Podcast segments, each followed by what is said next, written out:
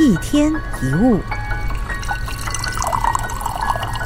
人生原本就是复杂的，昨天还很快乐，今天可能就悲从中来。早上令你开心的事，到了下午却变成令你后悔的事。去年快乐的事，今年却让你哭了，诸如此类，不胜枚举。这边碰壁，那边跌倒，人生就是这样的循环。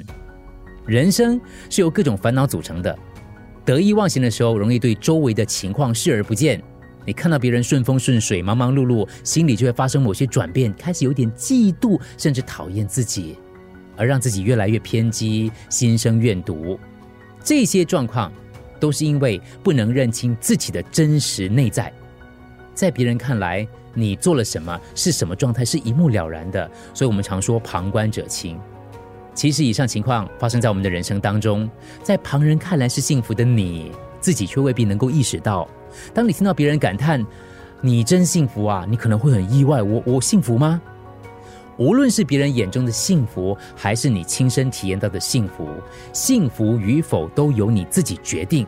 只要知道自己是为了什么，在做什么，有哪些问题，就能跳出烦恼的状态，这样就可以了。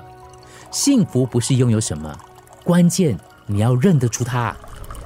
一天一物，除了各大 podcast 平台，你也可以通过手机应用程序 Audio 或 U F M 一零零三 SG slash podcast 收听更多一天一物。